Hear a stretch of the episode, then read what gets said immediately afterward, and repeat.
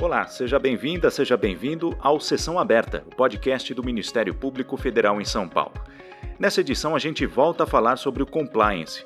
Você já ouviu aqui no Sessão Aberta o Procurador da República, Rodrigo de Grandes, tratar desse assunto e dar uma visão do MPF sobre os programas de integridade das empresas.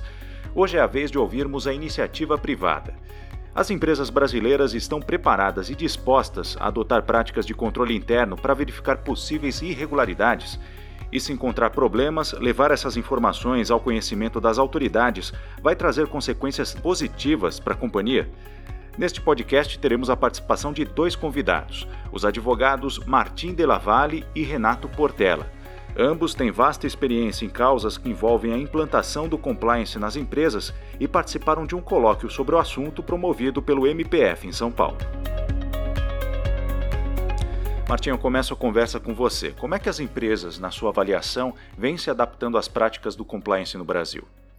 Olha, eu acho que o Brasil, nós podemos dizer que é um caso de sucesso nessa implementação, porque foi uma implementação muito veloz em muito pouco tempo. Se nós é, compararmos com outros países, não os Estados Unidos, onde isso já existe uma uma tradição de programas de compliance que vem pelo menos na década de 1980, 90, sobretudo começando com o setor de defesa, mas posteriormente se expandindo para os demais. É, se você pensar que há muito pouco tempo atrás, pouco se falava de compliance no Brasil o quanto já se avançou em muito pouco tempo, se nós compararmos isso com outros países, é, mesmo na Europa, por exemplo, que também o compliance é um fenômeno mais tardio, eu acho que o Brasil tem, é, tem uma boa história para contar tem um bom track record, como se diz em inglês. Óbvio, o país é muito grande, há empresas e empresas, há diversos graus de, de engajamento e diversos graus de, de eficácia no que as empresas têm feito. É, é um, é, é um processo, é um contínuo, você tem várias, algumas gerações de programas de compliance, mas eu acho que, no geral, o que o Brasil, onde o Brasil está, é um lugar muito bom. Eu acho que, se formos olhar, é um caso de sucesso no mundo. Certo. E, Renato, na sua análise, o que, que tem levado as empresas brasileiras na atual conjuntura à adoção dos programas de compliance? O receio, ah, obviamente, de uma empresa ser envolvida num escândalo de corrupção é o grande é, acho que fator ali que contribui para uma empresa tomar uma decisão dessa, melhorar seus controles. Agora, a gente, colocando em perspectiva né, o que vem acontecendo no Brasil nos últimos, nas últimas décadas, a gente percebe uma grande tendência de formalização uh, das empresas para os seus negócios, é, o desenvolvimento no mercado de capitais, é, uma maior inserção também da economia brasileira no, nos outros mercados internacionais. E isso faz com que as empresas tenham que se preparar. Né? É, muitas vezes as empresas passam por processos de profissionalização da, da sua administração. É, como parte desse processo de profissionalização, normalmente as empresas melhoram o seu ambiente de controles internos, regras de governança, é, e, e, tudo isso contribui para que as empresas melhorem também, é, desenvolvam, criem programas de compliance e fiquem atentas para essas situações. Pra, é, o, o, compliance, no fundo, é, são mecanismos para que a empresa procure se prevenir ou tratar melhor um determinado risco. Né? É, na verdade, o termo compliance é um termo genérico, se aplica para uma série de, de, de questões uh, o risco regulatório né, de você violar uma lei e sofrer as consequências da violação daquela lei uh, é o, a parte que nos interessa mais como advogados, porque é onde a gente tem uh, procurado ajudar as empresas. Uh, mas a, as motivações são, são realmente essas. E, e, e os grandes vetores para isso normalmente são os investidores, os administradores profissionais que estão nas empresas, que também uh, querem ter um ambiente mais seguro, uh, muitas vezes auditores, reguladores também, né, em alguns uh, mercados que são regulados, o regulador também tem um papel importante aqui de exigir algum tipo de melhora no nível de governança, nas regras, nos controles internos da empresa. Uhum. Martim, a partir da sua experiência internacional nessa área de compliance, qual que é a comparação que você faz entre a aplicação dessas práticas aqui e lá fora? Olha, eu acho que, vamos lá, o maior inimigo do compliance é o compliance de papel. É um compliance que é feito é, sem, sem consideração de quais são os, os, riscos efetivos e sem preocupação com eficácia. Que é essencialmente fazer um treino e mandar e mandar para as pessoas e achando que isso é um programa de compliance. Não é. Acho que esse é um risco permanente que a gente tem no Brasil, é, de se tomar o atalho de fazer uma coisa só de papel. Isso não deve ser premiado, não deve ser reconhecido, deve ser combatido, na verdade. É, para isso, acho que a pedra fundamental de um bom programa de compliance é uma análise de risco individualizada que seja da própria, que seja da própria empresa e que todo o programa de compliance seja montado é, depois disso é, em torno desse perfil de risco. Essa é a pedra angular. Um risco que existe é, é a importação de modelos, principalmente dos Estados Unidos, mas de alguns outros países, de se usar o ferramental de compliance, que foi inteiro pensado para uma corporation, para uma SA aberta norte-americana, que normalmente o controle é pulverizado, você é, é, é todo um instrumental feito de modo a proteger os acionistas, que são uh, pulverizados, muitas vezes fundos de pensão, de professores de um Estado, contra abusos da gerência, do, da direção da empresa. Muitas vezes, fora do contexto americano, certamente na América Latina e no Brasil, você tem sócios que são que têm funções dentro da governança da própria empresa. Você tem é, que são controladores, exercem essas funções.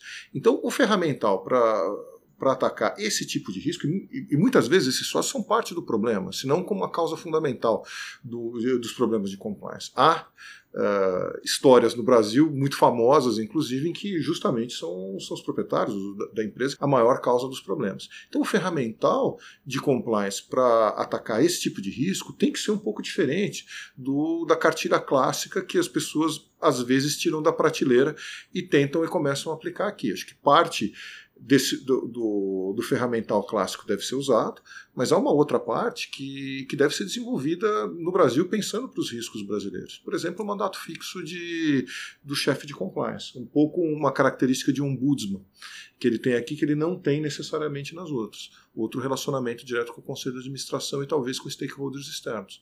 Então, por exemplo, eu acho que essas coisas, é, esse tipo de ferramenta, nós temos que olhar para o que é o nosso risco efetivo aqui no Brasil e não só importar uma caixa de ferramentas que foi desenvolvida para outras, outras realidades. Eu acho que esse é o, talvez a, o ponto mais fundamental que nós temos que ter cuidado na comparação entre experiências brasileiras e experiências estrangeiras. Nós temos que usar um ferramental nosso, desenvolvido para os riscos daqui. Tendo dito isso, é, eu acho que o, o desenvolvimento é, o desenvolvimento de compliance dentro do Brasil, de um modo geral, como eu disse antes, foi é bastante satisfatório. Acho que encontrou-se, tem se encontrado, pelo menos, o, as motivações e, o, e os incentivos para se fazer isso. E, e, tem sido feito e implementado de uma forma muito veloz. Tá? Às vezes veloz até demais. E na sua prática cotidiana, Renato, é, você vê também essas limitações é, que muitas vezes tornam pouco efetivos os programas de compliance nas empresas, justamente por serem uma mera adaptação de modelos que são adotados em outros países?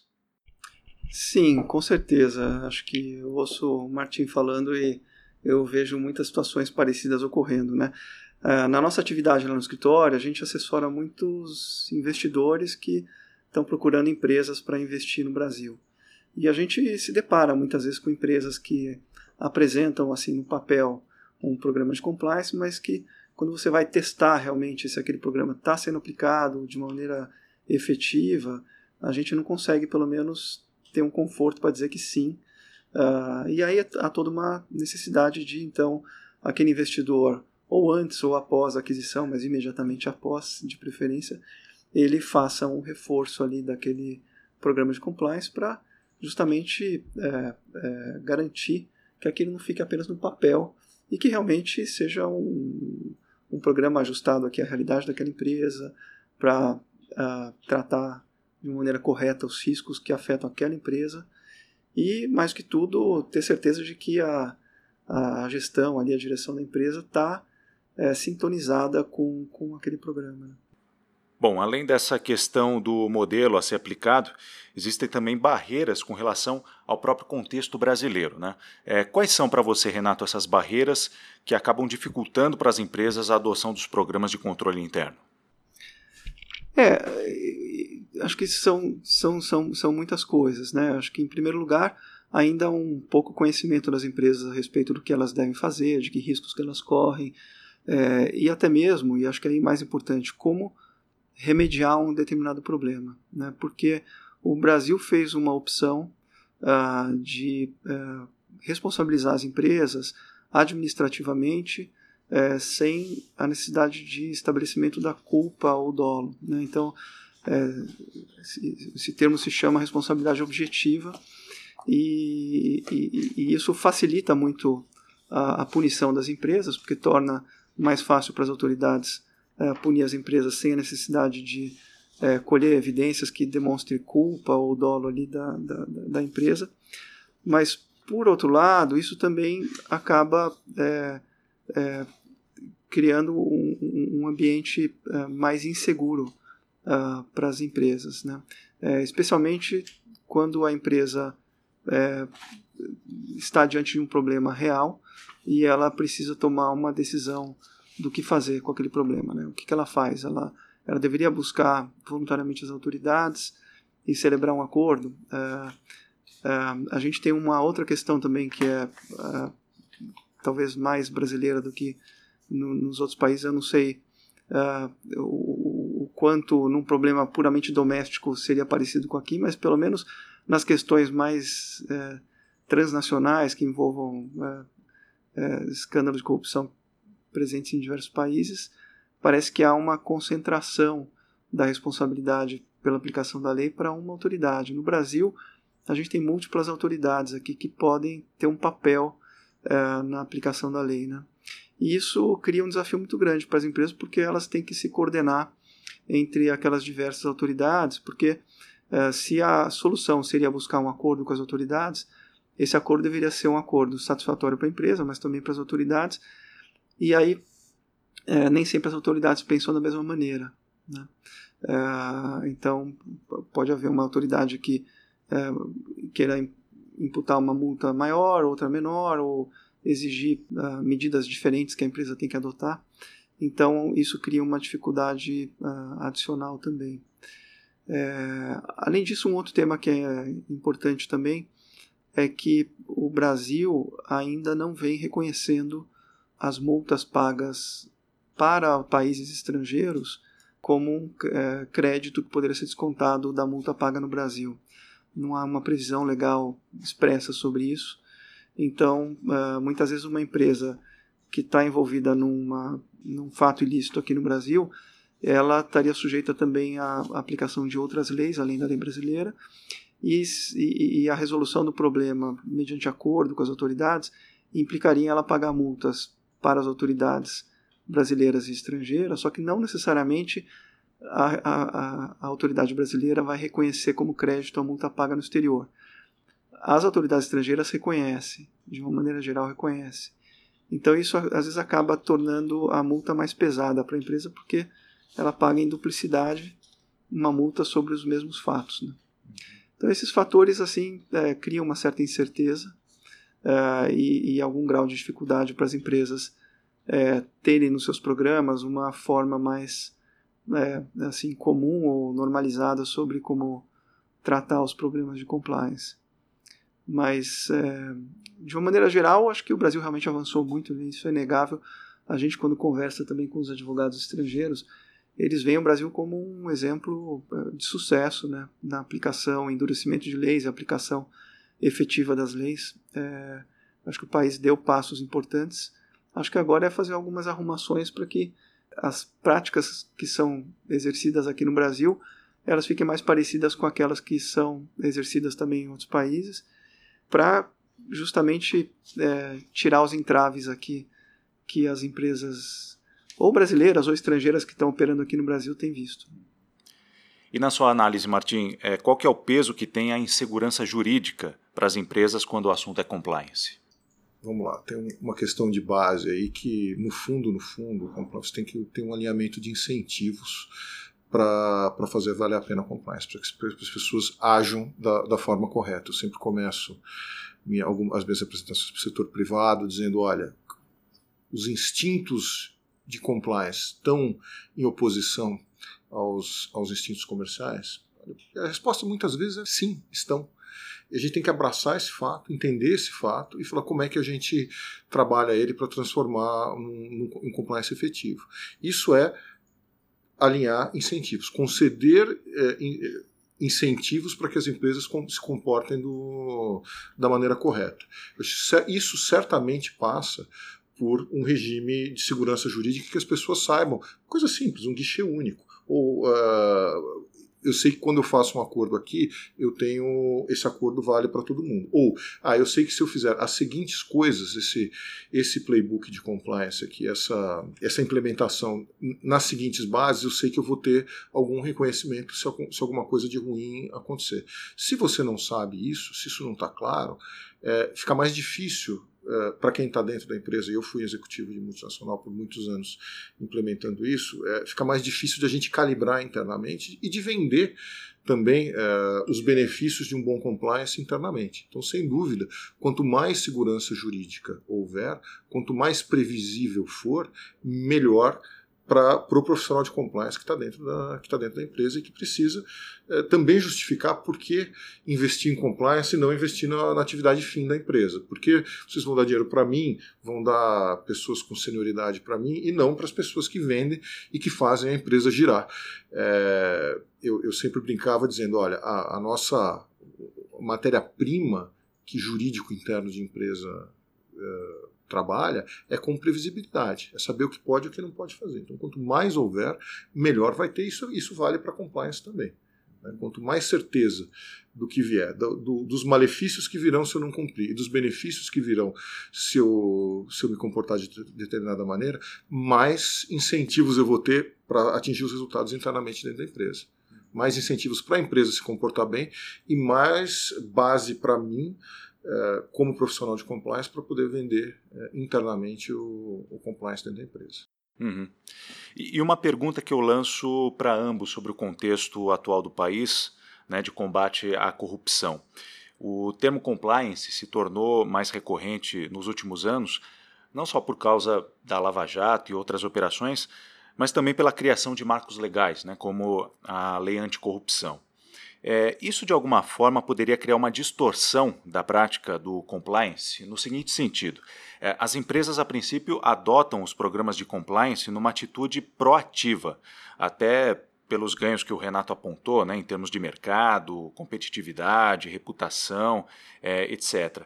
Mas muitas vezes o que a gente vê na prática é a empresa implantar programas de controle interno numa atitude que acaba sendo reativa. Né? Só depois que a empresa entra no radar das autoridades é que ela toma essa iniciativa.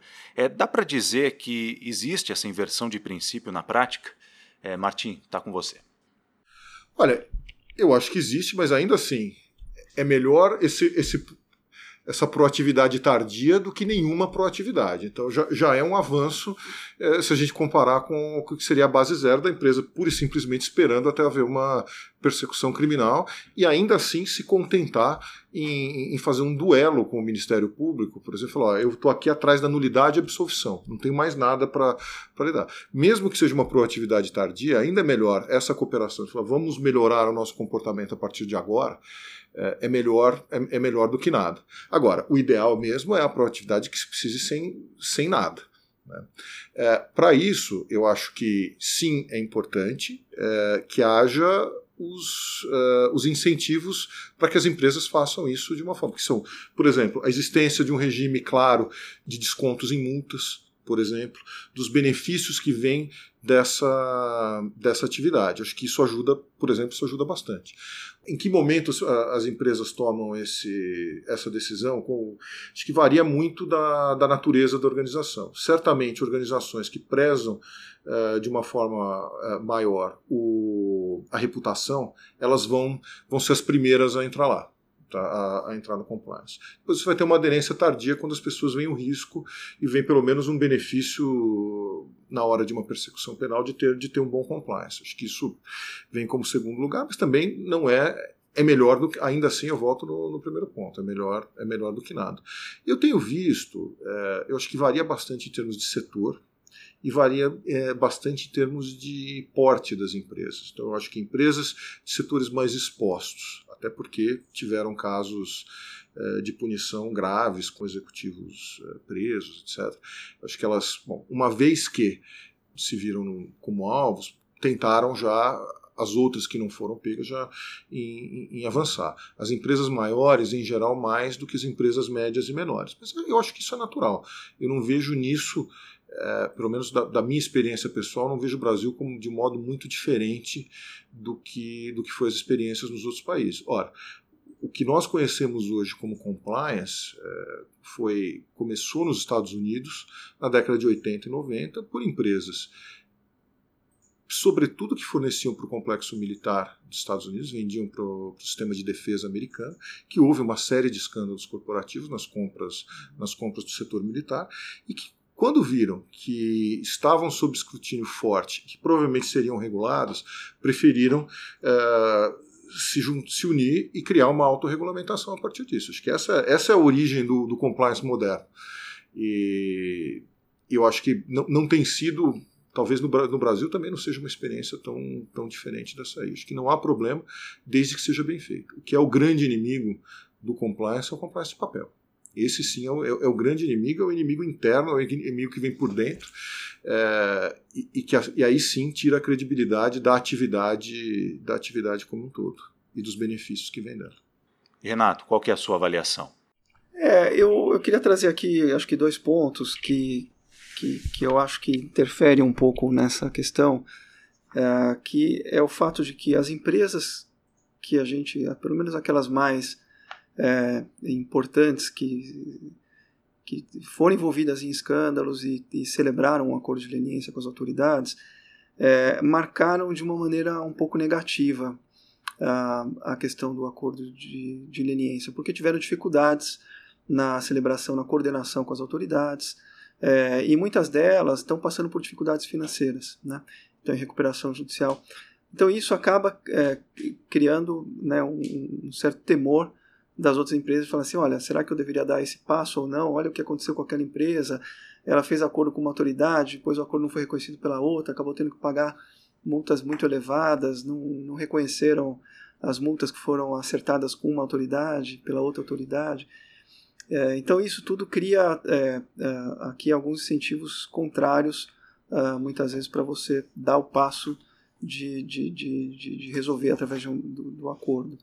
Agora, todo mundo entende que as empresas não, não conseguem é, sobreviver a um processo como esse, né? porque as empresas são diferentes das pessoas físicas, elas são capazes de se reinventar é, e estarem prontas para, é, digamos, se adaptarem a as, as, as, aos novos padrões aqui de fazer negócios, isso é, isso é mais fácil. Né? Reabilitar uma empresa é uma coisa que é, é fácil, bastaria você criar regras internas, mudar muitas vezes a administração que estava implicada nos atos ilícitos que foram é, ali é, pegos na investigação do governo é, e por aí vai. Mas a gente vê também que no próprio mercado privado, às vezes, é, as empresas, quando fazem negócio com outras empresas, é, elas têm uma certa tendência a não reconhecer essa reabilitação das empresas. Então, uma empresa que já foi leniente, é, muitas vezes fica é, um pouco uh, ali desconsiderada para prestar é, serviços ou vender os produtos para uma determinada empresa. Quando que, se aquela empresa fez a leniência, mas melhorou seu programa de compliance, mudou a sua administração, ela deveria estar, tá, é, na realidade, ela pode estar até ser o melhor fornecedor do que uma empresa que nunca passou por isso, mas não passou porque simplesmente não foi detectado. Né? Então acho que tem que também se desfazer um pouco preconceitos aqui uh, no Brasil e as empresas deveriam estar tá um pouco mais abertas para olhar para essa situação e fazer uma avaliação isenta do, do, do, da situação daquela empresa leniente. Né? E para a gente concluir nossa conversa, eu pergunto para você, Martim, qual que é o melhor indicativo para saber se um programa de compliance é efetivo ou não? Olha, eu costumo falar que é, tem que responder a seguinte pergunta: a empresa está é, preparada para deixar de fazer um negócio e ganhar dinheiro em troca de fazer a coisa certa? Se a resposta for não, ou um silêncio de mais de 10 segundos, é porque ainda tem que trabalhar um pouco mais na, na parte cultural e talvez desenvolver um pouco mais o compliance. Mas essa é uma, no fim do dia, essa é a grande, o grande resultado do compliance. As pessoas decidirem do jeito certo e decidirem sem precisar ter medo dos resultados. É que isso já está integralmente incorporado na cultura da, da empresa e ninguém precisa pensar muito em fazer a coisa certa. Essa foi a nossa conversa com os advogados Martim Delavalle e Renato Portela. Eu espero que você tenha gostado dessa edição do Sessão Aberta, um podcast produzido pela Assessoria de Comunicação da Procuradoria da República em São Paulo. Muito obrigado pela sua companhia e até a próxima edição.